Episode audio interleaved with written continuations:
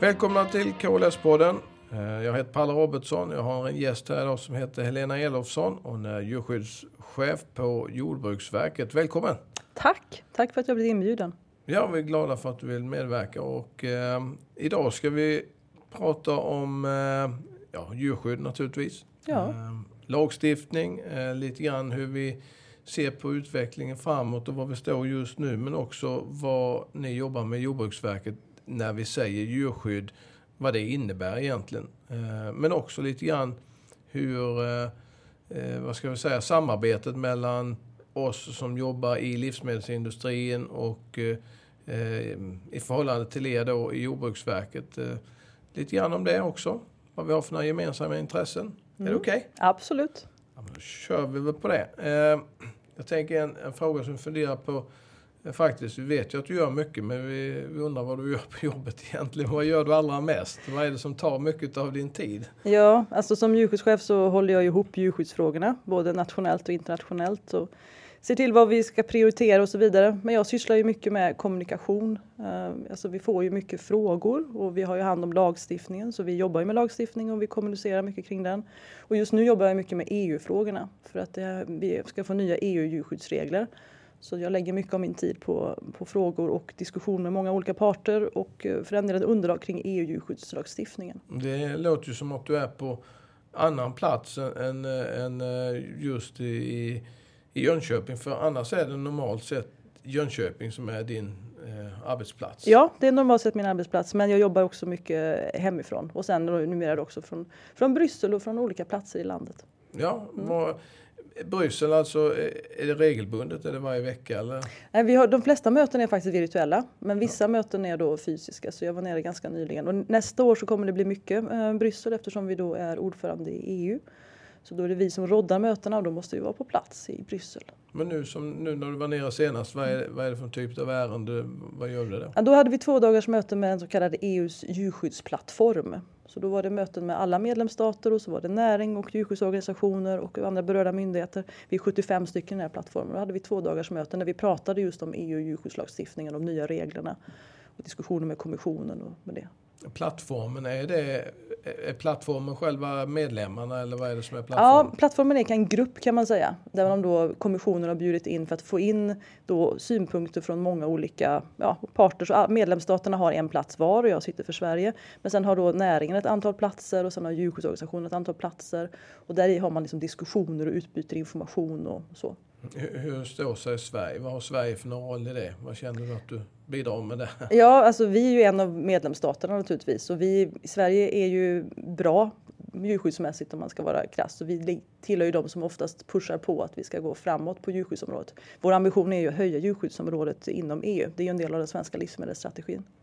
Mm. Ja, det, det är intressant och en sak som ofta kommer upp i det sammanhanget är ju efterlevnaden. För det är ju en sak med reglerna och sen är ju i alla fall vår uppfattning om att eh, de olika medlemsstaterna tolkar hur man ska efterleva de här reglerna lite på olika sätt. Är det någonting man jobbar med också? Eller? Ja, absolut. Och det är en sån kritik som vi har haft under lång tid och vi har gjort olika insatser och klagat på det att man inte lever upp till exempel det här med svanskupering då är ett tydligt exempel där vi har ett ganska tydligt förbud i EU men många medlemsstater lever inte, ändå inte upp till det och det har vi ju i Sverige drivit på.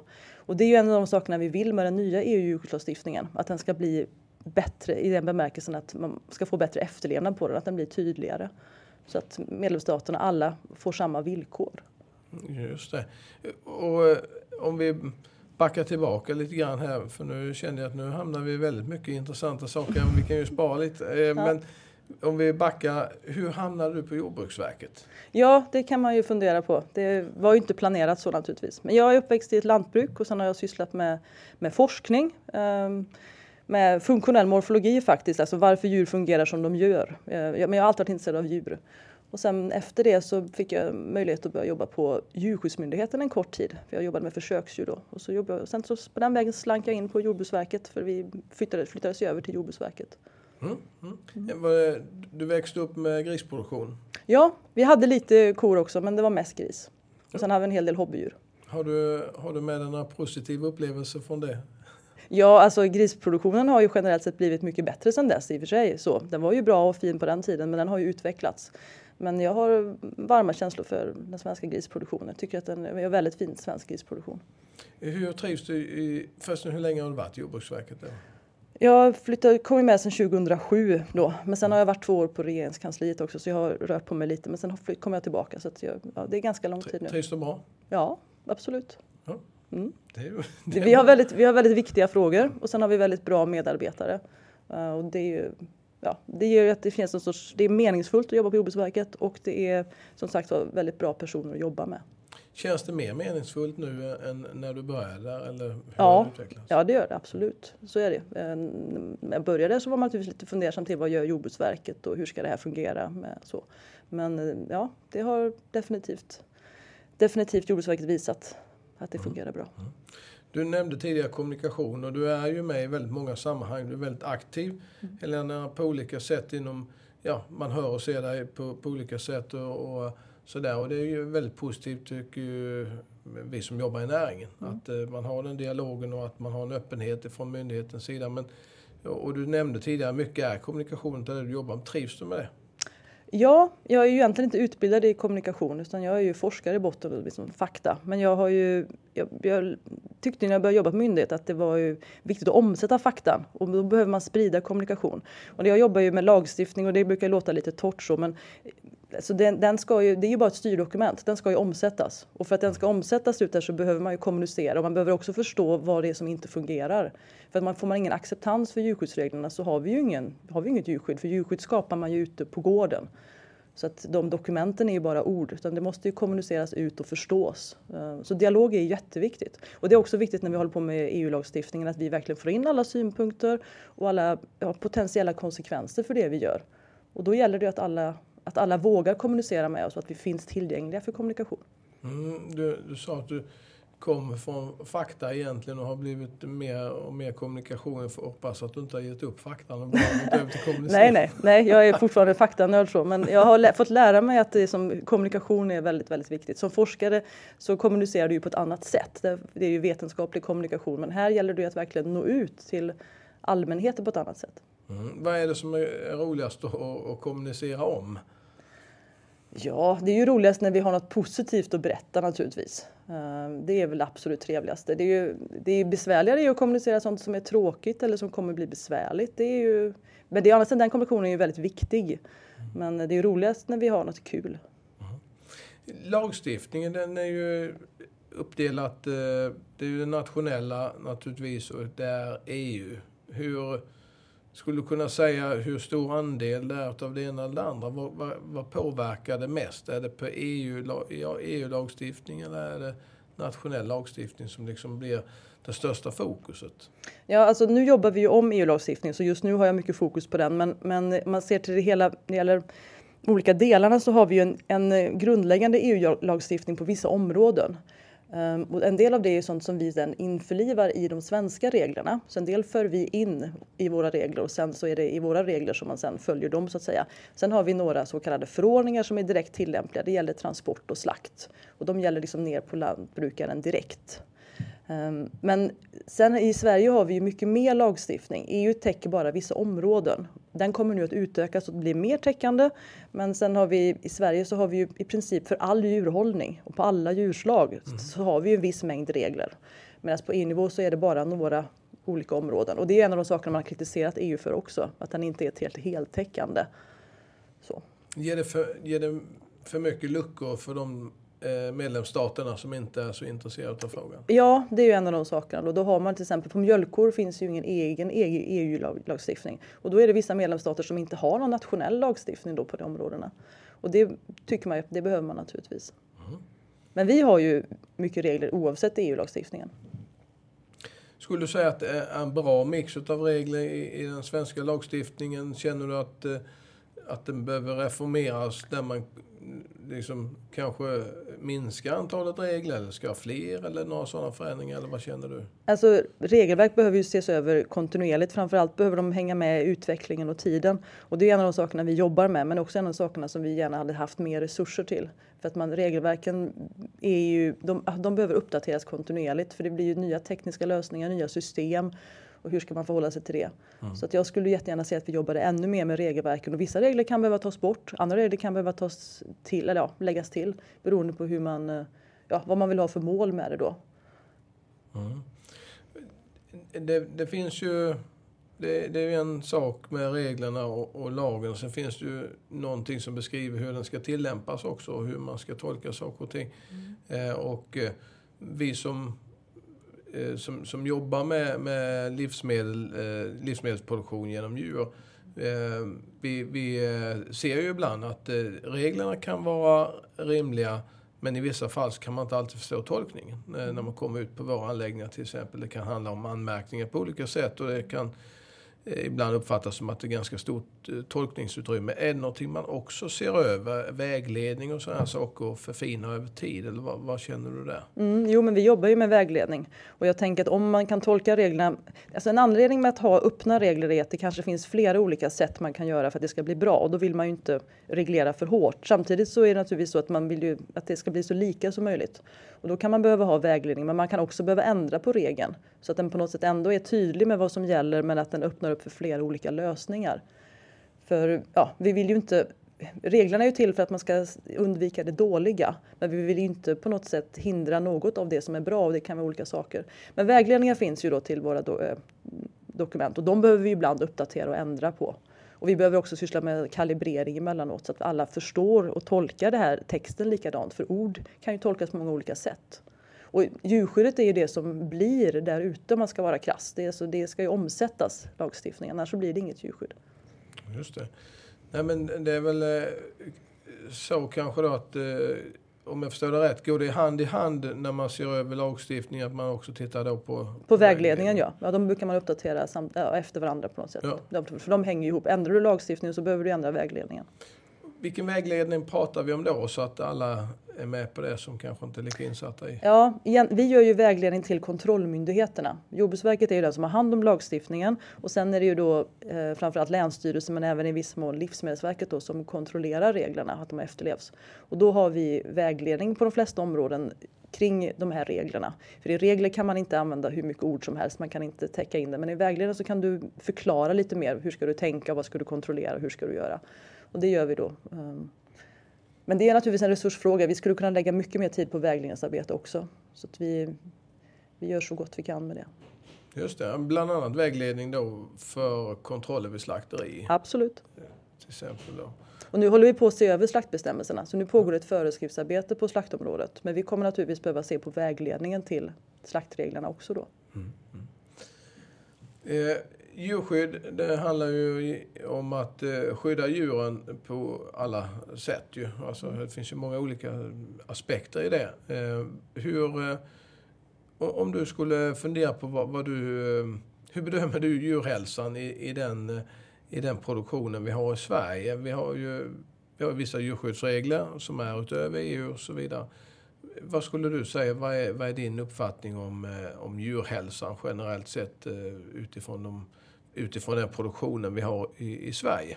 Ja, men utifrån den hållning vi har så har vi väldigt friska djur. Men sen, det är svårt att säga det när man jobbar på Jordbruksverket att vi har så friska djur, för vi får ju in ibland vissa smittor. Vi vet ju alla att vi har haft fågelinfluensa och så vidare, och salmonella och sådär. Men det är ju inte, vad ska man säga, själva hållningen ger väldigt friska djur. Men sen kan du ju få in vissa saker och det är ju ett smittskyddsarbete och det är vi också duktiga på, men det måste vi ju ständigt jobba med. Men den hållning vi har ger ju en god djurhälsa. Det är ju en av, en av styrkorna med, med djurskyddet där, att vi, där man förebygger en hel del djurhälsoproblem. För djurskydd går ju ut på att de ska må både fysiskt och psykiskt bra. Helt enkelt. Har du, dålig, har du en dålig djurhälsa så, så mår ju inte djuren bra. Det är ingen god djurvälfärd.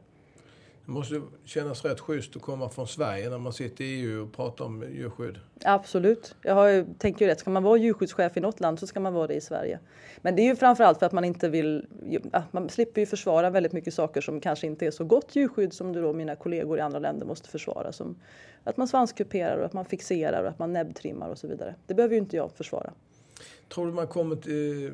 Tror man kommer till eller ja, det får jag väl utgå från att du tror, men Eh, Ehm, hur, hur, långt tror man når när man ser över eh, lagstiftningen igen med att just få med alla medlemsstater till att följa reglerna så som de är tänkta? Mm. Kommissionen har ju tittat lite på, var, på hur de här reglerna fungerar som de har idag och där har de ju sett att de är för otydliga och för vaga på vissa områden för att de ska kunna genomdriva dem, ställa krav på medlemsstaterna. Så det tror jag ju verkligen att kommissionen nu vill ändra på. För de får lägga massor med resurser på någonting som de sen inte lyckas med. Så jag tror att de kommer formulera dem annorlunda för att vara tydliga med att de verkligen ska få efterlevnad på det. Och det finns ju, naturligtvis så skulle man en del önska mycket mer av nya EU-lagstiftningen än vad som kommer. Men vissa saker har de ju varit väldigt tydliga med som till exempel att djur inte ska hållas i bur. Naturligtvis vet vi inte exakt hur lång tid det kommer ta innan man får ut all, all fixering på suggor och så, men att de kommer att gå åt det hållet och att det tar steg åt det hållet nu, det är jag helt övertygad om. Mm. För det är de väldigt tydliga med eftersom djur ska inte hållas i bur i framtiden i EU. Okay. Ja, men det är intressant. Det är, eh, jag måste säga det är positivt att man ser över lagstiftningen, positivt att man ser över vägledningen. För allting förändras ju hela tiden och primärproduktionen går framåt och, och våran hantering går ju framåt också på olika sätt. Och såklart att en, en bra vägledning, det tycker vi är väldigt bra och särskilt på för vår del när det kommer till slakteriet så att vi får en enhetlig eh, likriktad bedömning från eh, de officiella veterinärerna. Så därför är det väldigt viktigt att det finns en bra bra vägledning. Så det, det är positivt. Mm. Det går på rätt väg. Mm. Eh, om, eh, om, om man skulle titta på eh, eh, de här olika frågorna som kanske dyker upp. Eh, jag, jag, kan tänka mig att ni får utkopplingar från Länsstyrelsen och så vidare med, med olika brister på gården när man diskuterar hur man ska lösa saker och ting. Har du någon hur ser det ut egentligen på svenska gårdar? Vad, vad, finns det för några saker som är kanske större problem eller vanligare problem och vad finns det för saker som är, vi är väldigt bra på? Mm. Alltså generellt sett så är, har vi väldigt duktiga djurhållare. Vi har också duktig djurhälsopersonal så att vi, vi tycker att den svenska djurhållningen är väldigt bra. Samtidigt så finns det ju naturligtvis förbättringspotential så som myndighet måste man ju då balansera det där för vi, vi måste ju naturligtvis alltid jobba med att bli bättre. Samtidigt som när vi kommunicerar så vill vi vara tydliga med att vi är ju väldigt bra. Eh, men det betyder ju inte att inte saker kan bli bättre. Och på vissa områden som till exempel så har vi inga avvikelser alls. Det har vi fullständig efterlevnad på vissa regler. Om man kan ta gris till exempel så har vi då regler kring till exempel det här med tidigare avvänjning som det var jättemycket diskussion om för ett antal år sedan. Och där har man då gjort kontroller på sedan ja, 2017 då, när vi införde de här kraven och då har vi man har gjort 238 kontroller till exempel och då har man inte hittat någon brist vid de tillfällena. Man har inga avvikelser. Och vi har nästan 100% uppfyllnad på många av de här sakerna. Att suggan ska ges möjlighet att bygga bo och att de ska hållas lösa. Och vi har väldigt många punkter där vi har i princip inga brister alls. Men sen har vi då några områden och det handlar ofta relaterat till hygien och hållning kring hygien. Huruvida djuren hålls rena? Ja, eller liggytorna är rena och torra, okay. stallutrymmen rengörs och utgödslas, strö. Och det kan man ju börja fundera på, är det, varför har vi då brister på några områden med att vi är i princip perfekta på andra? Och ofta, dels så har vi ju en lite annan gris idag eh, med annan genetik och växer fortare och man kanske, ja, stallarna är konstruerade för en annan, en annan typ av, eh, av gris, en annan tillväxt. Mm. Men sen kan det också naturligtvis handla om eh, ja, att man har lite olika syn på vad som är viktigt och hur viktigt den här frågan är. Och man kanske inte heller har ekonomiska möjligheter att ställa om och så vidare. Så vi, det finns ju saker att jobba med på, på de olika områdena men generellt sett så är vi ju väldigt bra. Mm. Vad, man tänker som grisen då, den, har, den, har, den växer snabbare mm. och det blir fler smågrisar per kull också i genomsnitt och sådana saker. Men hur löser vi det? Ja, det bästa hade naturligtvis varit om vi kunde investera i större stallar. Och så, så ha, vi måste ju ha, man måste ju anpassa sig efter djuren. Så man måste ju ändra hållningen så att det funkar för djuren. Och jag måste ju ha tillräckligt med plats. Men problemet är väl att man kanske ligger lite för nära gränserna eh, helt enkelt. Eh, och man kanske inte haft möjlighet eller så att göra det och då blir det ju risk för att man faktiskt bryter mot, mot regeln. Går du för nära gränsen hela tiden så finns det den risken. Men generellt sett så skulle vi gärna vilja se att man kunde investera i mer och nyare, bättre stallar och som var mindre, kanske också mer lättarbetade. Mm. På andra djur som nötkreatur så kan vi också se att det finns mycket tungarbetade stallar. Gamla mm. stallar mm. kanske inte perfekt anpassade för den här produktionen. Nej, det är klart att det inte är lika lätt att ha en bra produktion då om du inte har byggt in de här, om du inte har de, de här. Och sen även rutiner naturligtvis. På vissa områden så krävs det bättre rutiner. Är det kanske så ganska mycket när det gäller rena djur? Ja, det finns ju en del. De har ju undersökt lite och sett att det finns en del brister när det gäller det här med, med rutiner helt enkelt. Men jag tänker också att i grund och botten handlar mycket om att man har rätt förutsättningar. En, sen är ju vissa som är väldigt duktiga på att ta hand om sina djur, de kan ta hand om dem och sköta det bra i vilket stall som helst verkar det vara så. Men för många så, så hade det varit bra om det var en person som sa att boxen ska alltså inte jobba emot dig. Det är en fördel om, liksom har, om du har så bra förutsättningar som möjligt. Så. Ja, men det låter ju rimligt att det ska vara att man, eh, att man har förutsättningar som, som gör att det går att uppfylla de, mm. de kraven. Och, och, ja, både kraven och den viljan man har. För jag tror alla vill att det ska vara bra på alla sätt. Sen faller det väl igenom då kanske på, på liggytorna eller på ströet i vissa fall om man ska gå efter den statistiken då. Eh, men det är ju väldigt positivt att det är eh, noll och inga avvikelser på, på ganska mycket. Mm. Eh, och ganska få avvikelser på en del andra. Men hur, hur stora skillnader är det på gris kontra nötköttsproduktionen när det gäller avvikelserna? Eller ser det ungefär likadant ut? Alltså det är, egentligen är det även hygien på nötkreaturen som är en del av, av problematiken där. Och även skaderisker är ju någonting som man ser både på gris och på nöt och på får, eh, alltså i de stallarna. Och då tänker vi, eh, utan att ha gjort någon ordentlig undersökning, att det är förmodligen en del gamla stallar eller inredningsproblematik. Det blir slitet och att det då blir större risk för skador. För det ser man på, på vissa andra, ehm, ja, som till exempel på nötkreaturen, skaderisker i stallarna.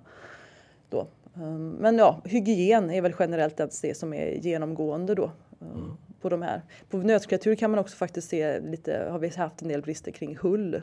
Vilket man kan tycka är konstigt. Men, men det har vi haft där. Mm.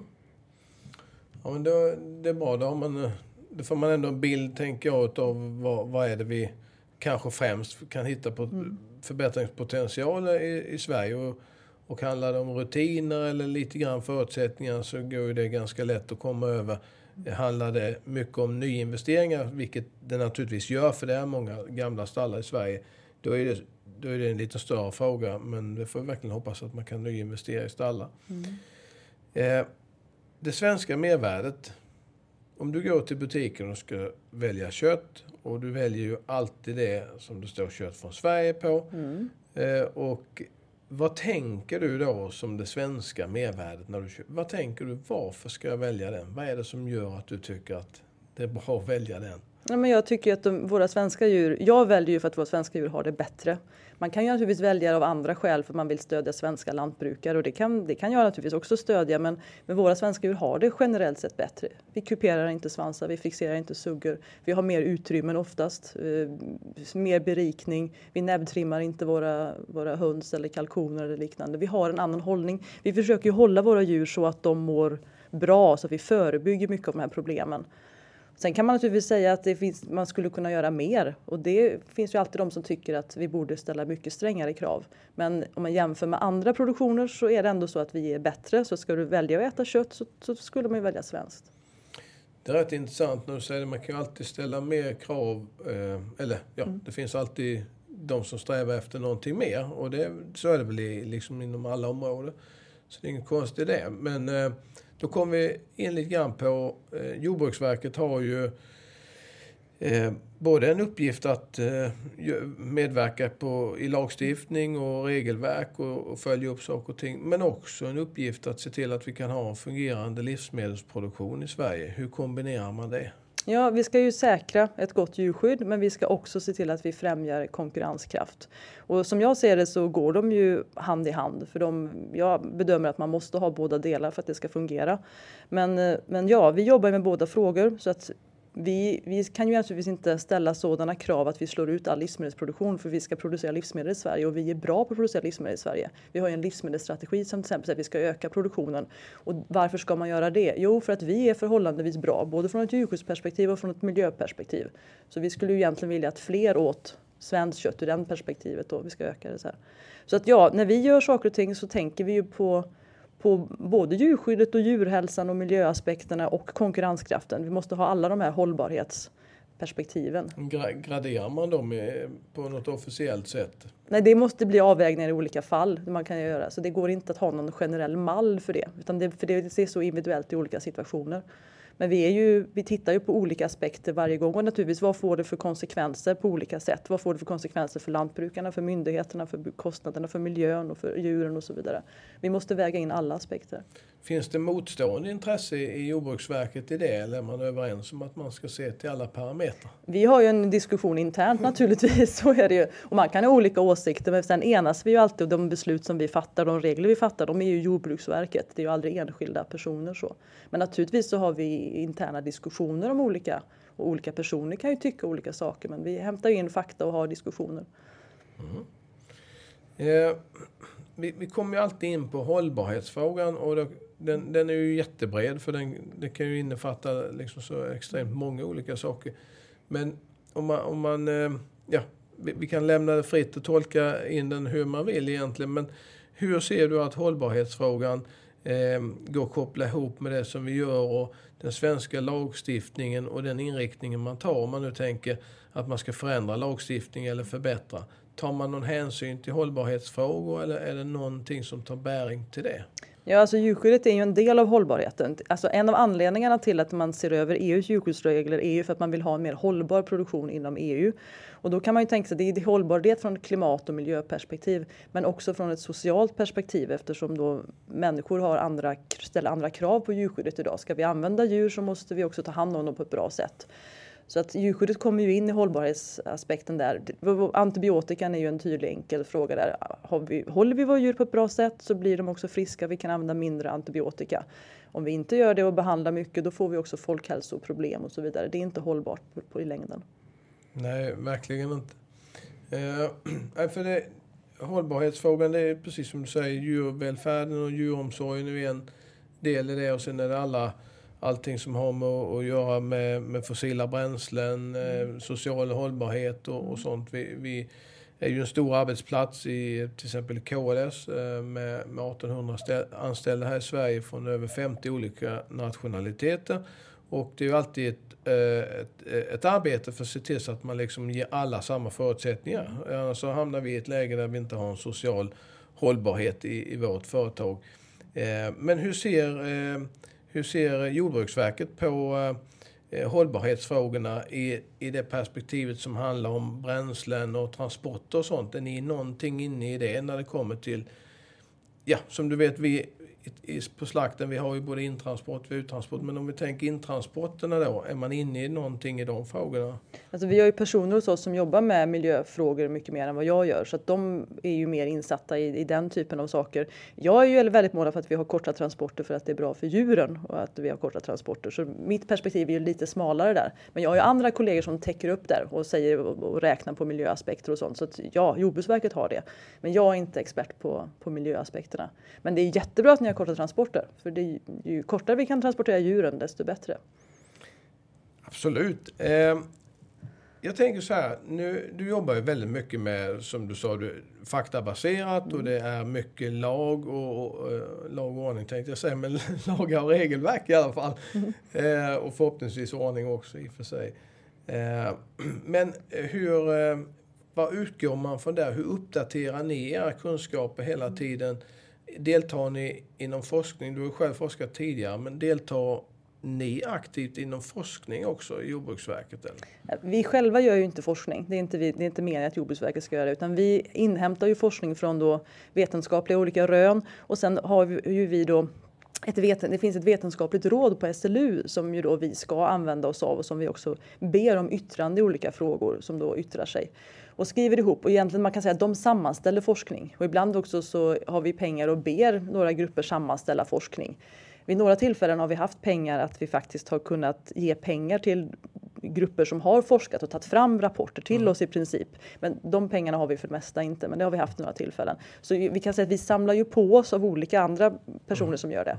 Sen finns det inom EU finns det som kallas för EFSA, European Food Safety Authority. Och de håller ju just nu på att göra stora sådana här sammanställningar av vad vetenskapen säger för att så ha som grund till de nya EU-djurskyddsreglerna. Mm. Och de har ju, det är en jättebra grund för oss också. För då tittar de ju på, ja, de tittar ju på forskning internationellt då.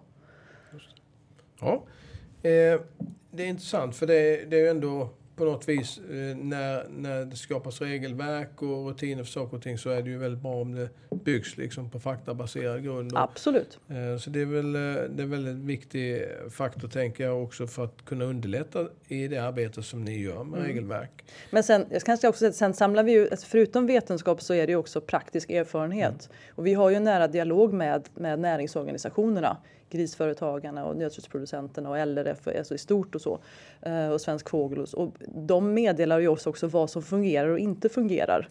i Olika lösningar och ofta ändrar vi ju regler för att de har visat sig inte fungera. Eller för den delen Länsstyrelsen kommer ut och upptäcker att nej, men det här, så här kan vi inte ha det. Okej, okay, då får vi ändra på det naturligtvis.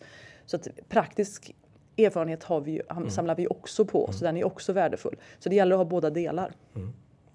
Så ni, ni tar in information och, och tar till er av den och sen tar man med det i nästa Ja, översyn. och ofta när saker inte fungerar så brukar personer höra av sig. Mm. En fråga som är väldigt, väldigt intressant och faktiskt också tar bäring på hållbarhet, det gör nästan allt på ett eller annat sätt, men det är svinn. Alltså mm. kassationer eller ren avlivning på gården där man, det blir kadaver av djuren. Tycker du att det finns mer att göra där? Ja, det gör det ju absolut. Det finns ju mycket. Det är, och det är ju en svår djurskyddsfråga för att till exempel det här med, med eh, vilka djur som är i skick att transportera är ju en väldigt svår fråga. För det är ju naturligtvis väldigt viktigt att vi inte transporterar djur som inte mår bra av att transporteras. Och det är ju en vikt, viktig djurskyddsproblematik i det. Men samtidigt så vill vi ju inte att djur inte ska kunna användas. Uh, om, om det hade gått, eller ja, från ett djurskyddsperspektiv hade det, hade det varit väldigt bra att kunna avliva det djuret på gården och ändå använda köttet på bästa mm. sätt, rent krasst. Så, så ja, det är ju väldigt viktigt att man tar tillvara på det kött som, som föds upp. Och det finns mer att göra på det och det finns ju några på Jordbruksverket som jobbar mer med det nu. Uh, så vi, det görs ju en del arbete på det här området att, och även på Livsmedelsverket vet jag. Så förhoppningsvis så kanske vi kan bli bättre på att ta hand om sånt Eh, ja, sådana kroppar som då inte bör transporteras helt enkelt. Mm. Nej, men den är intressant för det är ju ändå det är både en ekonomisk fråga men det är också en etisk fråga mm. att eh, inte slänga eller eh, kassera då livsmedel. Och det finns ju den aspekten ute på gården att man kan ta tillvara på det. Det är kanske inte så lätt att slakta ett djur på gården och sen få in det till ett, eh, ett slakteri och sälja till kunder eftersom man kan följa hela kedjan. Det, det, krävs i alla fall speciella rutiner. Eh, men det kan ju också vara i de fallen där man skulle kunna transportera djuret fast under speciella omständigheter. Eh, så att man skulle kunna slakta det på ett närbeläget slakteri och kunna ta tillvara på köttet istället för att det blir kasserat då. Det är, det är en fråga vi brinner för mycket just därför att eh, inte som sagt var bara ekonomiskt utan framförallt också att eh, det känns fel att slänga livsmedel. Mm. Vi ser det också på inne på våra anläggningar där man eh, kanske ibland kasserar ett helt djur fast det skulle vara en delkassation mm. kan vi tycka. Mm. Säkert i, ibland eh, tycker vi det för att vi inte har hela bilden som kanske en officiell veterinär har. Och I vissa fall så tror jag att vi har rätt och, och någon annan har fel.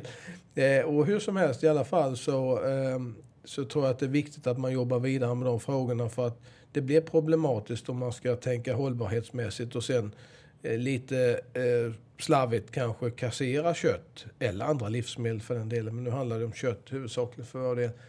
Mm. Så det är välkommet att, eh, att man liksom har ett gemensamt intresse av att jobba med det. Absolut, men från ett djurskyddsperspektiv så hade det varit bra att avliva djuret redan på gården rent krasst. ja. Och göra det möjligt om det hade gått. Ja. hade varit det allra bästa. Ja men så, mm. såklart så är det ju. Eh, då hade man ju där man vetat att det var stopp på allting där och då. Mm. Eh, sen handlar det ju om att få ihop hela kedjan för att Absolut. kunna använda livsmedel. Absolut. Till annat än eget bruk, för det är ju lite annorlunda. Eh, vad, vad, ser du framför dig nu? Nu blir det ju massa extra arbete här eh, eh på EU-nivå kan jag förstå eh, under, under en tid framöver. Är det någonting som du kommer till att drabbas utav eller får glädjen utav? Ja, både och antar jag. Det är ju, jag trivs ju med mitt jobb, men det kommer bli mycket jobb med, med EU-lagstiftningen och nu går vi ju in nästa halvår så är vi ordförande i EU, så då är det lite extra arbete för oss att ordna vissa saker. Eh, chefsveterinärmöten så kommer vi kommer diskutera eh, djurskydd på och så vidare. Och sen kommer ju då 2023, hösten 2023, då ska ju de här förslaget på de nya EU-djurskyddsreglerna komma och då har vi ju nu under en tid tagit fram ett underlag så att vi ska vara beredda på de förhandlingar som sen blir. Så att vi, så vi vet vad vi vill ha för EU-djurskyddsregler och kan diskutera och förhandla dem då. När kan vi se att eh, när finns det färdiga regler? När kommer det att bli ett nytt regelverk? Ja, alltså det ska finnas förslag hösten 2023. Mm. Men sen så ska det ju arbetas med de här och det vet vi ju egentligen inte hur fort den processen kommer gå. Och sen får man räkna med att det kommer vara övergångstider för vissa regler och förmodligen så kommer det vara olika övergångsregler för olika regler för de kommer ju vara olika mycket, eh, medför olika mycket konsekvenser rent krasst. Och ju mer konsekvens de medför desto längre tid har man oftast. Så det är svårt att säga. Men förslagen ser vi 2023 och sen så har de ju då tänkt eh, arbeta med dem. Så jag tror att under 2024 vet vi nog en hel del. Men regelverken kommer säkert inte, de kommer inte börja gälla exakt utan det kommer ju vara successivt. Mm. Jag vet inte för vi var inne på det tidigare men efter Eh, de svenska ståndpunkterna i det här arbetet. För nu är det ju, ni åker ju ner eller du åker ju dit och, och har ju dina ingångsvärden i det här mm. och säkert eh, de andra som kommer från andra länder kanske har lite annan syn på saker och ting. Men eh, vad, vad är de svenska ståndpunkterna i det här eller prioriteterna? Alltså grunden är ju att vi vill, vi vill höja djurskyddet inom EU så det kommer upp till motsvarande nivå som Sverige ungefär. Det finns med i vår svenska livsmedelsstrategi att vi ska höja djurskyddet inom EU. Och det handlar ju dels om att naturligtvis vi vill ha ett bättre djurskydd för djurens skull och dels för att det faktiskt får mer lika konkurrensvillkor inom EU. Eh, men sen är det en annan viktig sak för Sverige och det är att vi ska få bättre efterlevnad av de gemensamma regler som vi ändå har. Här har vi en gammal problematik med till exempel, vi kan ta exempel som svanskupering då, där vi har regler på EU-nivå men det är egentligen det är bara Finland och Sverige som lever upp till de kraven. Alla andra bryter mot dem som vi ser det. Och då måste vi ju se till att lagstiftningen blir på ett sådant sätt att har vi EU-krav då ska alla leva upp till dem. Då måste de formuleras och utformas på det viset. Så att det är ju också en sån sak som vi, som vi kommer försöka driva.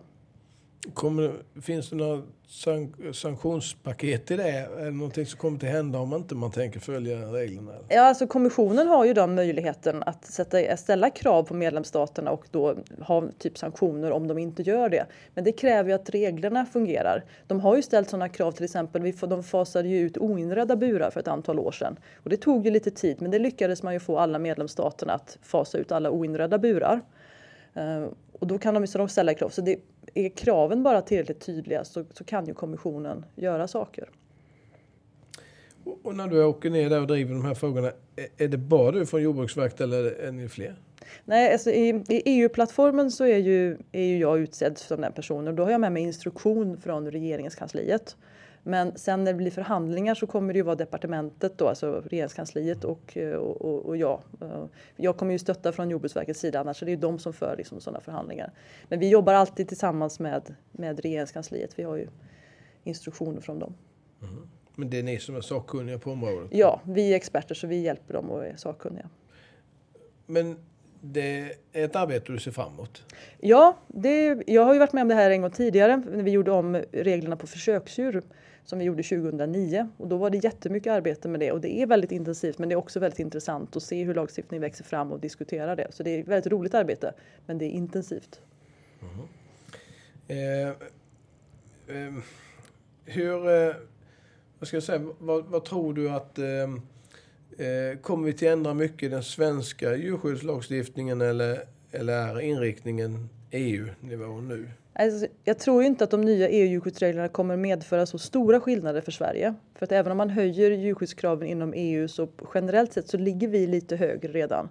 Så att eller, troligtvis blir det inte så jättestora konsekvenser men det kan vara enskilda saker som vi behöver ändra våra regler kring beroende på var de landar. Men eh, det är ju större omställningar för de andra medlemsstaterna, eller för många av de andra medlemsstaterna än det är för oss. Om man då jämför med till exempel hur vi håller gris och hur de håller gris. Och när det gäller till exempel att fasa ut burar för, för värphöns och så, så har vi ju väldigt få procent. Jag tror vi ligger på 2 till 3 procent. Så det är inte så stor omställning.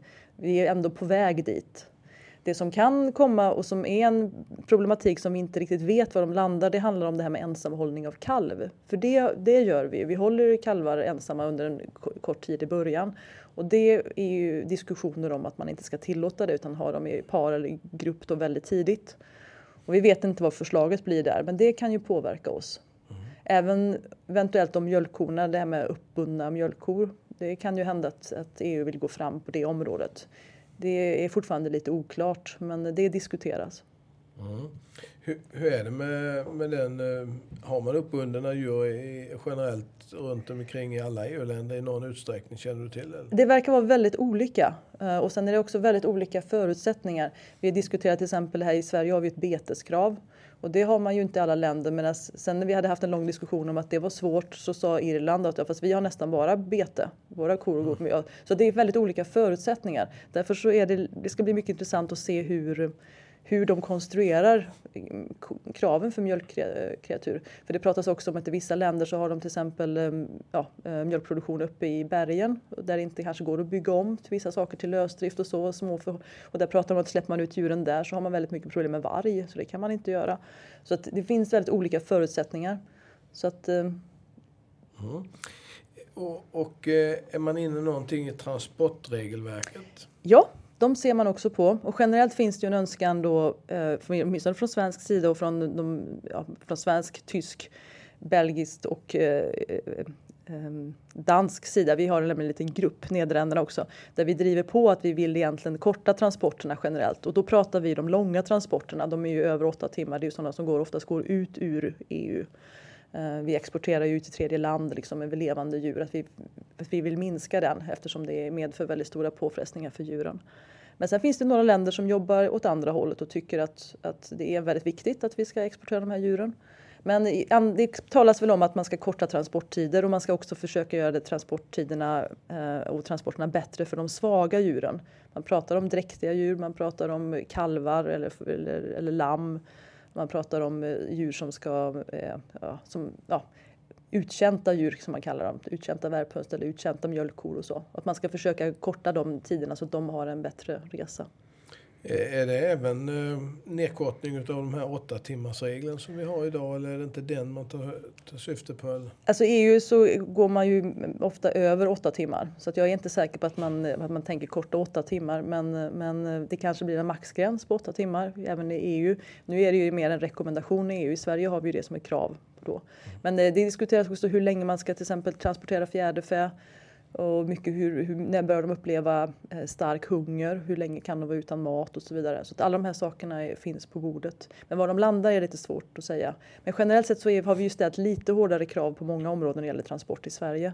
Det är rätt konstigt att, eh, att det kan finnas tveksamhet i många andra länder att införa eh, max åtta timmar med tanke på att Sverige då, vi som mm. har den regeln, är ju ett väldigt utspritt land. Ja. Det är ett extremt stort land egentligen rent geografiskt. Ja, men vi exporterar ju, alltså, många exporterar ju djur mm. utanför EU.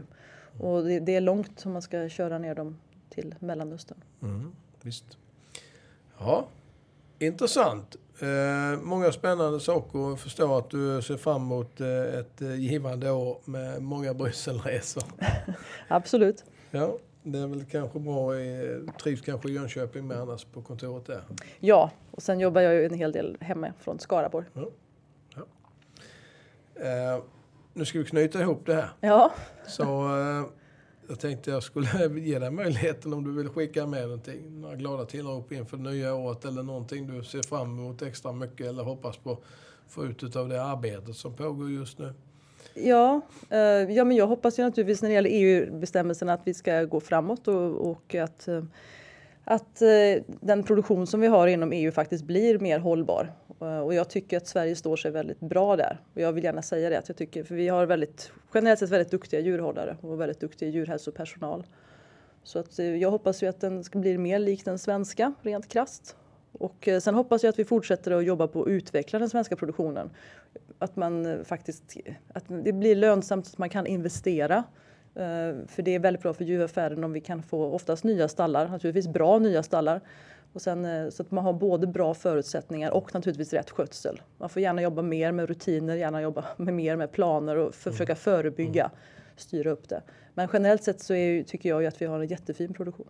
Mm, det, det, är några saker vi kan jobba med här givetvis. En sak är ju det som som du nämnde där med hygienen då, den kan ju bli bättre. Det visar sig ju när man tittat på det. Och många saker som vi är jättebra på. En sak som vi har sett i KLS är ju att eh, man ska undvika att flytta små kalvar. Mm. 14 dagars kalvar eller kalvar som är egentligen under 90 kilo. Det är ett arbete vi har gjort tillsammans med God djurhälsan. Eller mm. det är rättare sagt de som har gjort, stått för, för faktadelen i det. Och vi har väl bistått med vissa saker och det gör ju att vi har infört en ny standard på förmedlingskalven då där den ska väga 90 kilo till exempel. Mm. Eh, för att flyttas eftersom att eh, eh, ja, fakta helt enkelt pekar på att den blir betydligt mycket starkare och står emot till exempel mycoplasma bovis och annat som ja. kan drabbas då när man flyttar kalven när den är mindre. Så det kan vara ett sätt att minska antibiotikaförbrukningen i Sverige ytterligare.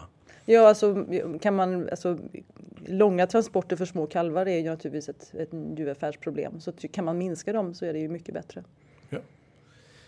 Det var väl en bra avslutning. Då kom det lite positivt och lite konstaterande och alltid en salig blandning. Men eh, vi tackar för detta. Ja, tack för att jag fick vara här. Fantastiskt att du ville vara med. Ja, det är klart jag ville vara med. Ja, det var jättetrevligt. För, och tack för att ni lyssnade. Hej då! Hej då!